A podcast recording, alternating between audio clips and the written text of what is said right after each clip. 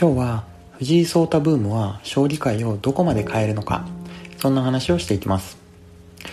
藤井聡太さんの快進撃というのが止まりません。今年は棋聖戦では初挑戦にしてタイトルを獲得しほぼ同時進行で挑戦していた王位も獲得していて毎日テレビで見ない日はありません。これだけのブームになるとビジネス的にもどのような波及効果があるのかについて興味が湧いてきます。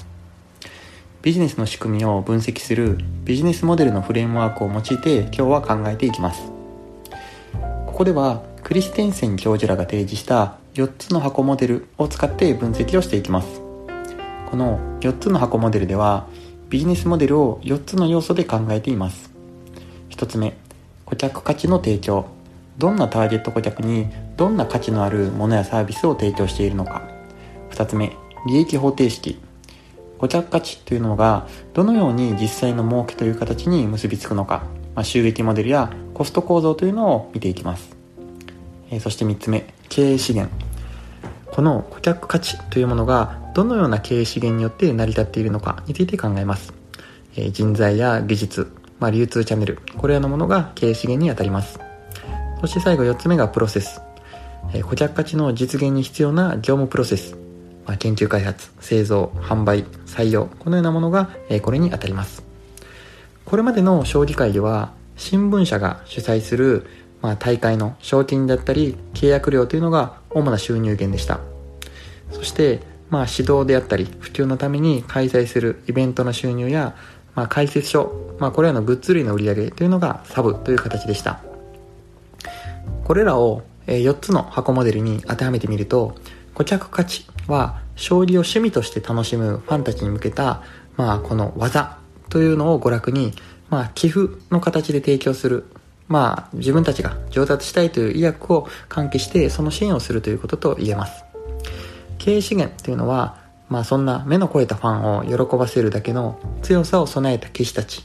まあ、チャンネルとしては、寄付を提供してくれるメディアや感染者が当たります。えー、プロセスとしては、えー、強い棋士の選抜と権威づけに必要な番付を作るリーグ戦、まあ、トーナメントの仕組みというのがこれらに当たります。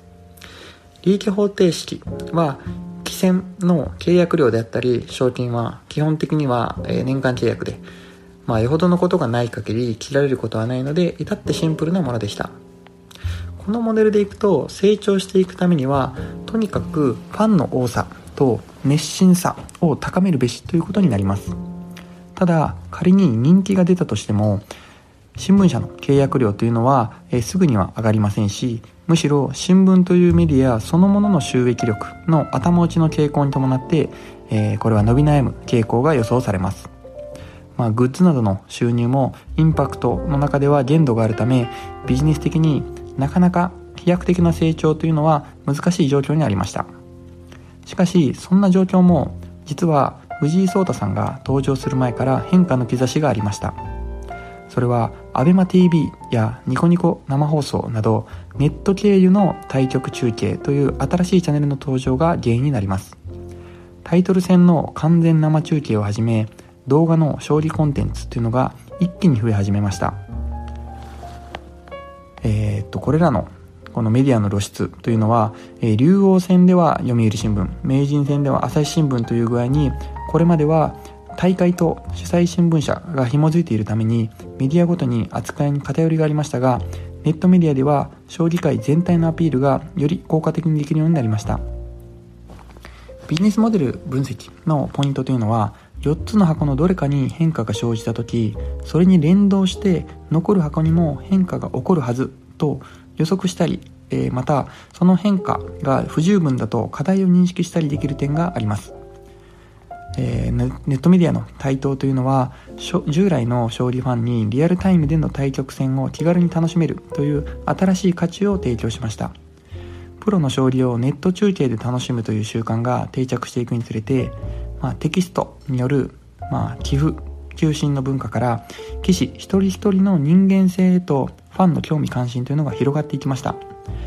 また将棋そのものへの関心というのはそれほど高くなかったとしてもプロ棋士たちの真剣勝負の世界を楽しむ層がターゲット顧客の中にどんどん入ってきました。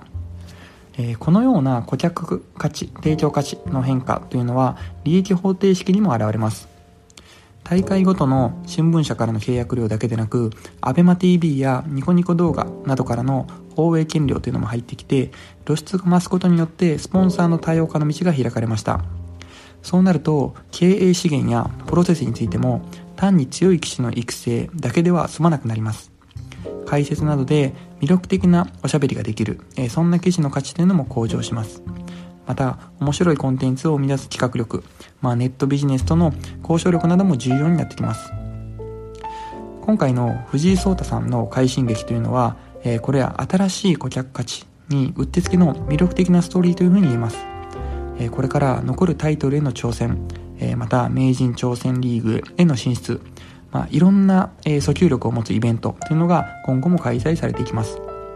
これらに合わせて、いかに利益方程式を組み替えて収益を伸ばしていけるか、そのために新たな経営資源、プロセスをどう調達するのか、